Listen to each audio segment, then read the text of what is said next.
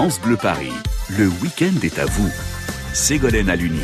Le week-end est à vous, oui, mais à partir de 10h et ce jusqu'à 10h30, nous faisons le pari de l'histoire sur France Bleu Paris. Et aujourd'hui, nous allons plonger dans une histoire sombre, une histoire vraie qui a défrayé la chronique il y a maintenant plus d'un siècle et qui continue de fasciner les esprits. Paris Histoire se penche aujourd'hui sur l'affaire Henri Désiré Landru. Landru, Landru, dommage qu'elle t'ait cru, toutes celles qui sous ton toit brûlèrent pour toi. Alors pourquoi, me direz-vous, n'a-t-on pas assez vu lutte chose sur cet assassin Eh bien d'une parce qu'il y a 99 ans, jour pour jour, commençait son procès et qu'à cette occasion vient de sortir un livre passionnant, Landru, l'élégance assassine, sorti aux éditions du Rocher, écrit par Bruno Fulini qui est avec nous aujourd'hui. Bonjour Bruno. Bonjour.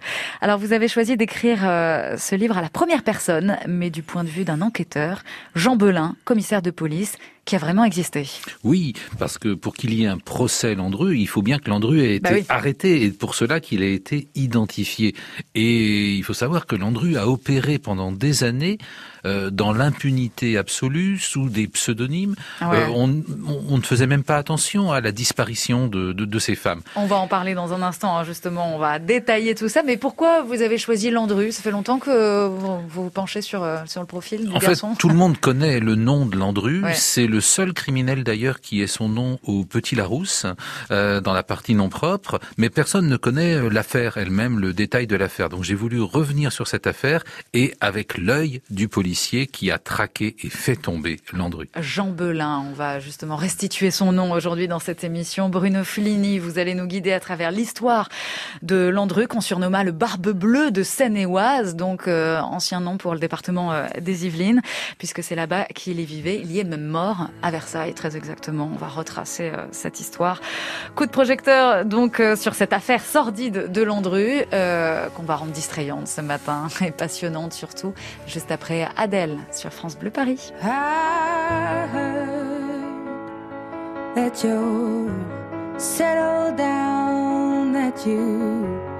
Found a girl married now. I heard that your dreams came true.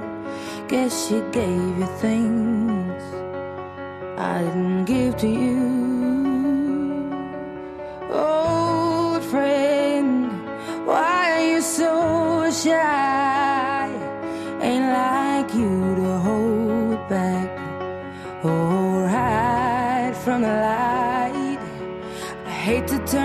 Up out of the blue uninvited, but I couldn't stay away. I couldn't fight it. I had hoped you'd see my face and that you'd be reminded that for me it isn't over.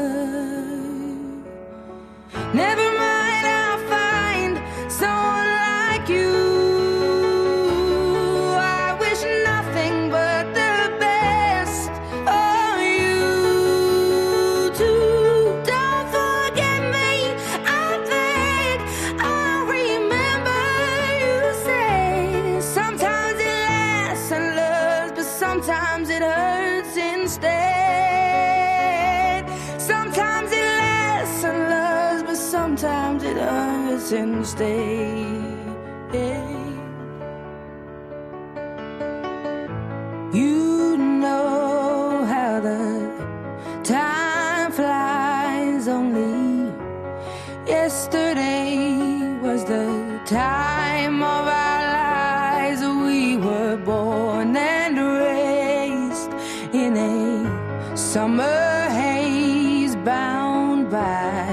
surprise of our glory days. I hate to turn up out of the blue uninvited, but I couldn't stay away.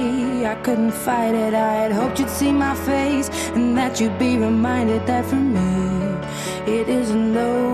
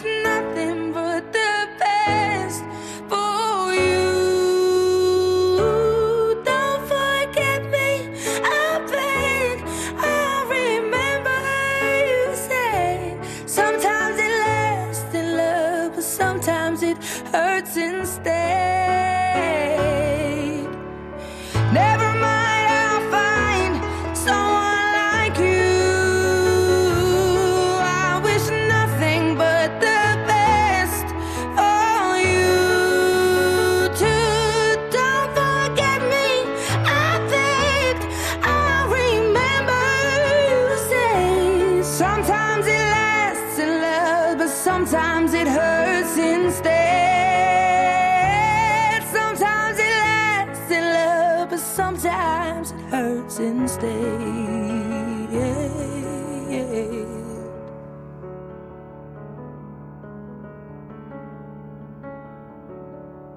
Someone Like You, la belle Adèle, évidemment, sur France Bleu Paris. Le week-end est à vous sur France Bleu Paris. Paris Histoire. Et on fait le pari de l'histoire d'un homme affublé de multiples surnoms, parmi lesquels il y avait l'homme aux 283 femmes. Mais laissez-moi vous dire qu'il n'avait rien d'un donjon. Alors, peut-être bien, mais ça ne durait pas très longtemps. Ce pseudonyme de l'homme aux 283 femmes peut autant tromper que la douceur que son patronyme laissait présager. Henri Désiré, on a tendance à oublier, était le prénom de Landru, tueur inscrit désormais dans la culture populaire. Bruno Fulini, vous qui vous êtes passionné hein, pour ce personnage, ce qui a donné d'ailleurs un livre, Landru, l'élégance assassine, euh, vous allez nous parler de ce personnage euh, assez euh, atypique. Son procès a commencé le 7 novembre 1921, c'était il y a 99 ans tout pile, mais ça a été très long car personne ne parvenait à l'identifier malgré le nombre de meurtres qu'il a commis. En fait, euh, meurtre, assassinat, il n'y a pas de cadavre. Hmm. Il y a très peu de traces. Il n'y avait pas de traces. Euh, en tout. fait, ce qui se passait, c'est que des familles allaient se plaindre à la police, euh, inquiètes parce que leur sœur, leur fille, une amie avait disparu. Des femmes ont disparu. Euh, nous sommes pendant la Grande Guerre, hein, entre 1914 et 1918-1919, euh, à Paris. Des femmes disparaissent, des femmes honorablement connues, même un peu euh, appartenant à la petite bourgeoisie, euh, qui ont du bien, euh, qui ont une vie régulière, Hmm. et tout à coup, elles disparaissent sans laisser de traces. Le problème, c'est que pendant la Grande Guerre, la police s'occupe surtout de contre-espionnage. Donc ces histoires de femmes qui disparaissent, d'abord, on n'a pas beaucoup de temps à leur consacrer. Et puis, disons-le, les, les policiers, la police est totalement masculine à cette époque-là. Les policiers ne prennent pas ça très au sérieux. Ouais. Euh, une femme qui disparaît, oh bah c'est qu'elle prend du bon temps avec un gigolo. Hein. On va pas s'inquiéter pour ça. Elle doit bien s'amuser la coquine. Et ça va pas plus loin. Non, non, c'est vraiment Incroyable. ça. Et c'est à ça que se heurte euh, l'inspecteur Belin, qui lui, est, par contre, est un policier un petit peu différent des autres. Il appartient aux célèbres brigades du Tigre, Euh, donc une police d'élite, une police mobile. Et aujourd'hui, il nous paraît évident qu'un policier dispose d'une voiture et d'une ligne téléphonique. Évidemment, dans les années 1910, ce sont des biens de luxe qui n'appartiennent qu'aux gens très fortunés. Et c'est Clémenceau qui avait eu l'idée, à partir de 1909, de créer des brigades d'élite avec des policiers très motivés, bien formés et bien équipés. Oui, j'allais vous dire aussi, c'était la nature de Jean Belin. Donc, euh, euh, c'est le personnage qui parle à la première personne dans votre ouvrage, qui est composé comme une enquête. Euh, c'est sa nature profonde aussi qui lui donne envie de partir sur les traces. Comment ça s'est passé? Est-ce que vous pouvez nous revenir à la genèse de ça? C'est un flic d'élite, hein, un mobilard, comme on disait, qui a l'habitude d'aller au fond des choses. C'est aussi euh, un garçon très rationnel. Euh, donc on lui signale simultanément deux disparitions de femmes. Et euh, tout seul, dans son coin, en examinant le dossier, qu'il reprend pièce après pièce, il a une intuition, qui Mm. en fait est une intuition géniale.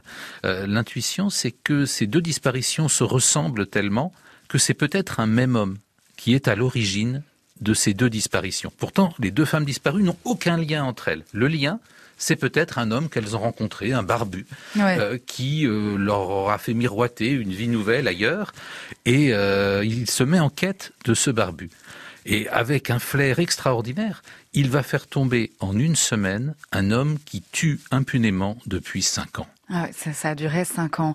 Et alors, euh, ce qu'on découvre aussi dans votre ouvrage, c'est que Landru, pour euh, trouver ces femmes, est procédé par des petites annonces. Oui, il aurait adoré les sites de rencontres.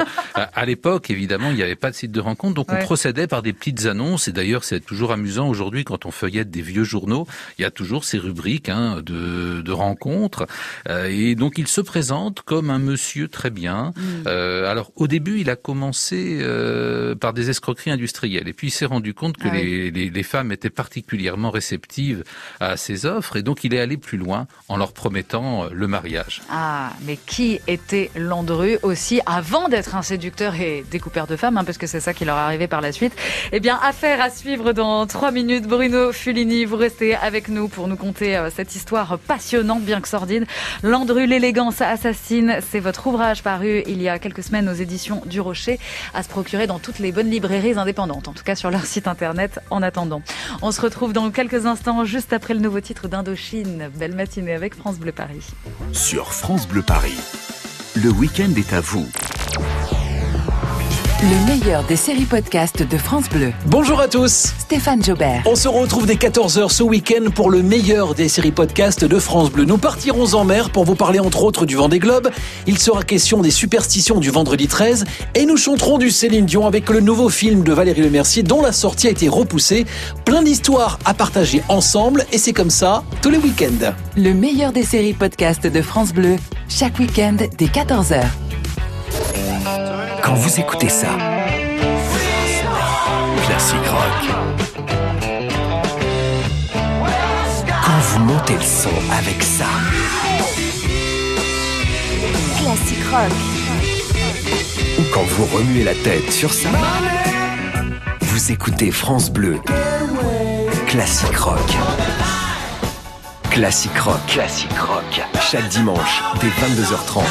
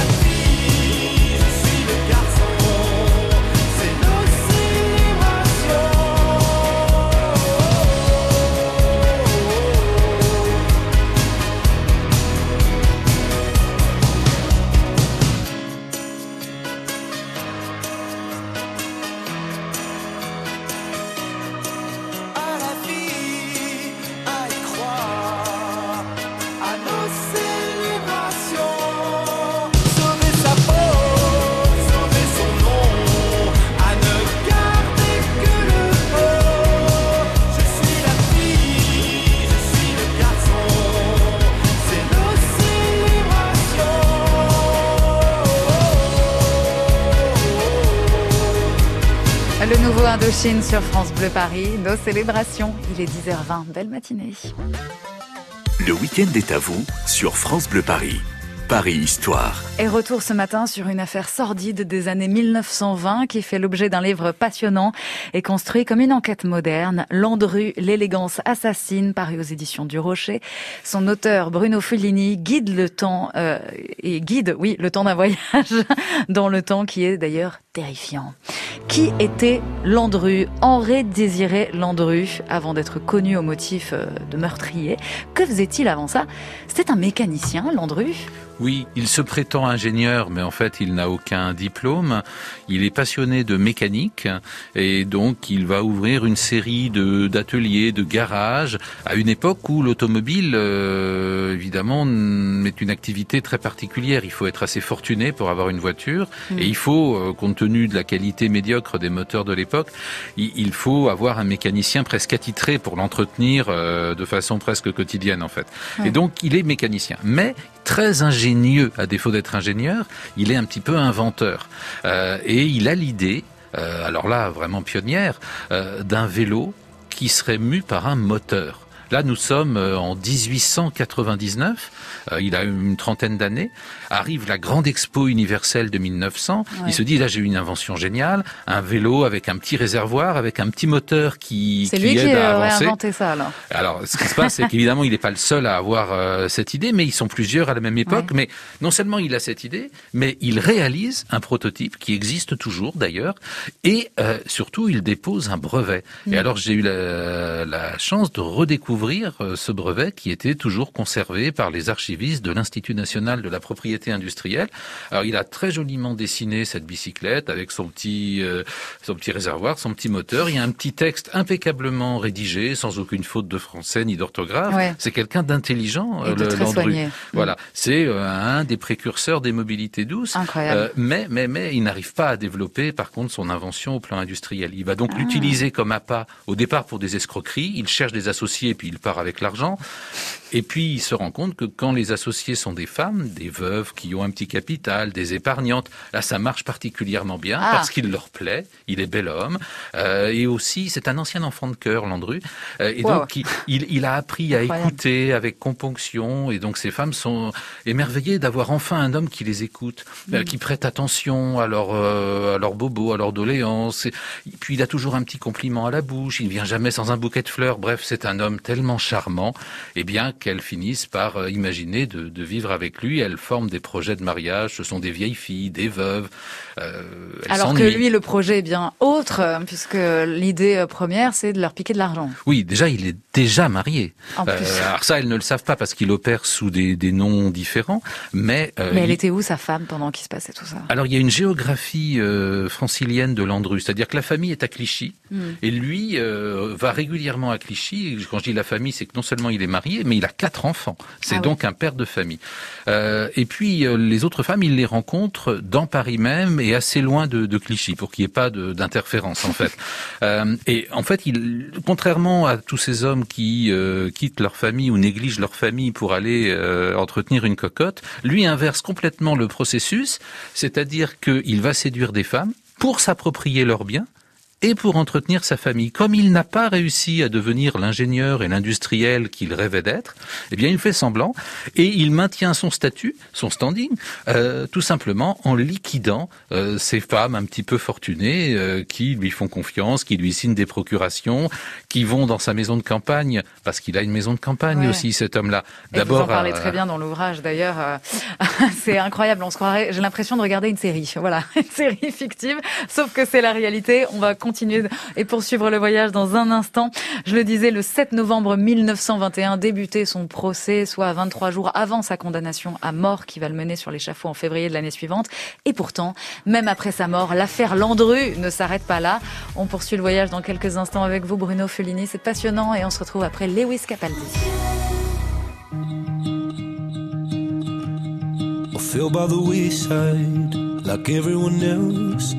I hate you, I hate you, I hate you, but I was just kidding myself.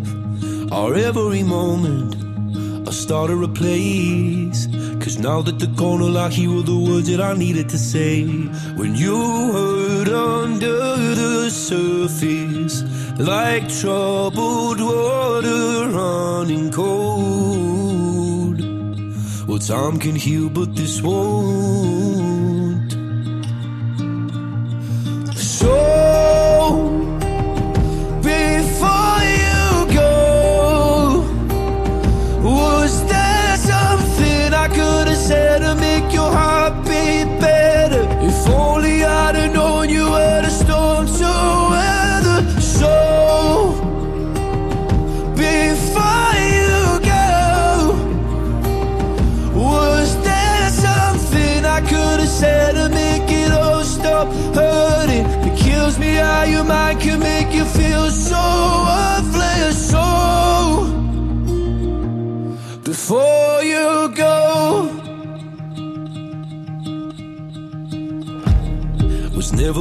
Time, whenever you're cold.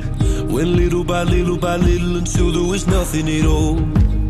Or every moment I started to play.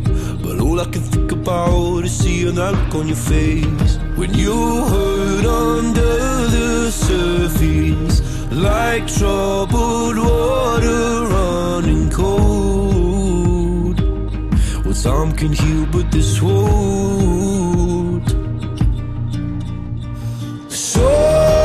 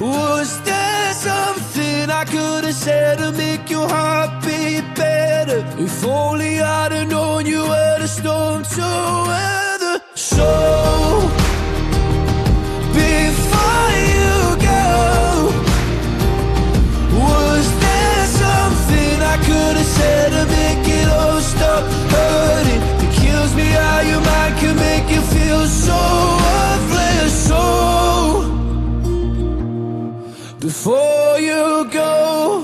Before You Go, Lewis Capaldi sur France Bleu Paris. Le week-end est à vous sur France Bleu Paris.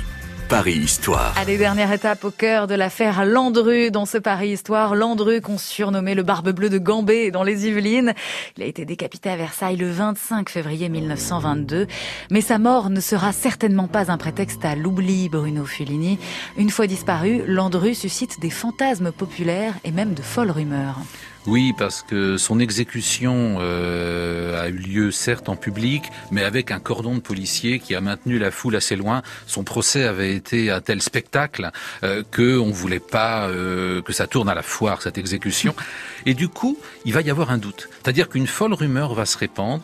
L'idée, c'est qu'il n'y a pas eu vraiment d'affaire Landru, que c'était, oui, c'est une théorie du complot déjà. Ah oui, Euh, ça c'est- commençait déjà voilà, à cette époque-là. c'est- c'était euh, l'idée, c'est que finalement, c'est une affaire totalement montée par le gouvernement pour occuper l'opinion, pour la distraire des négociations diplomatiques après la guerre. Ça, circule de, depuis Ça circule de bouche en bouche, D'accord. euh, c'est rapporté par des journalistes de l'époque. Euh, on soupçonne le père Clémenceau, qui en 1922 n'est plus au pouvoir, mais qu'il était quand Landru a été arrêté, de ce type de, de manipulation.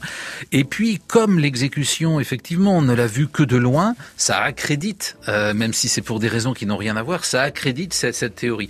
Et longtemps plus tard, même dans les années 60, euh, on, on va trouver des individus qui prétendent avoir rencontré Landru en Amérique du Sud, où il vivrait d'une pension du gouvernement. On a guillotiné qu'un mannequin. C'était un comédien qui jouait Landru. Il est vrai qu'il avait de telles réparties dans son procès qu'il ressemblait pas aux accusés ordinaires. Et donc, Incroyable. et donc ce personnage de Landru, mais ça a été pareil pour Matahari, pour d'autres personnages. D'un certain point de vue, il ne peut pas mourir. Et il va renaître par la fiction. Il Ouais. va devenir un personnage de la culture populaire avec des films, des chansons, des bandes dessinées, des spectacles, des choses assez incroyables. Euh, par exemple, mon cher inspecteur Belin, qui est un retraité en 1949, est invité par le journal Détective euh, pour assister à l'avant-première d'un film de Charlie Chaplin, Monsieur Verdoux. Ah Et oui. euh, ce film de, de Chaplin, effectivement, qui n'est pas un charlot, euh, reconstitue une affaire Landru en France. Alors c'est Monsieur Verdoux, c'est pas l'affaire Landru, mais le personnage s'inspire directement. Et Jean Belin a accepté cette invitation Euh, avec joie. Et il, Ouais. il a commenté le film. Et il y a une interview de Belin dans Détective en 49 où il explique que bien sûr il y a plein de circonstances qui n'ont rien à voir avec l'affaire, mais que le personnage que campe Chaplin en Monsieur Verdoux Ouais. lui rappelle véritablement Landru. Il y a des choses qui sont, qui sont très justement euh, inspirées du personnage de Landru. À l'époque, donc, euh, les objets dérivés de la culture populaire sont abondants. Par contre, aujourd'hui, à l'heure actuelle, il y a très peu euh, de, de fiction euh, basée sur euh, l'affaire Landru. On a très peu de films. On a eu un Claude Chabrol, hein, c'est ça Alors, il y a eu un beau Chabrol Ouais. en 1963 Ah, Ça remonte. et qui a provoqué un drame puisque Landru, outre sa femme, avait une jeune maîtresse et euh, qui pensait la faire oublier.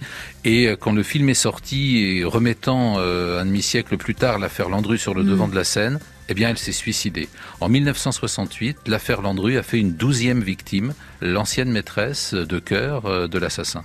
Oui, parce qu'en en plus d'être marié, il avait une maîtresse. Euh, J'espère bien, quand même. euh, Ah. Vous espérez bien. Bah oui, un homme sous la Troisième République, c'est la normalité. C'est Ah, ça qui est terrible avec. Landru, c'est qu'il ressemble à Monsieur Tout le Monde. Et il était exactement Ah comparable à ces euh, à ces messieurs de la Troisième République. Il avait euh, une famille, des enfants, c'était un bon patriarche avec une jeune maîtresse de 25 ans de moins que lui qui l'entretenait. Tout ça coûtait de l'argent. Ouais. C'est pour ça qu'il dépouillait d'autres femmes. C'était pour gâter ces deux-là. Incroyable, on pourrait euh, continuer comme ça, mais euh, le temps est compté. En radio, on voit vos paroles, Bruno Fellini. Merci beaucoup d'avoir rendu cette histoire absolument passionnante, malgré euh, l'aspect morbide, euh, originel. Landru, l'élégance assassine, paru aux éditions du Rocher pour poursuivre la réflexion. C'est captivant, haletant. Personnellement, je me suis régalée puisqu'on suit ça comme une fiction. À quand la série adaptée de ce livre? Affaire à suivre. Merci beaucoup en tous les cas d'avoir été avec nous, Bruno. Merci à vous. À bientôt. Quoi? Vous vouliez me couper en morceaux, Landru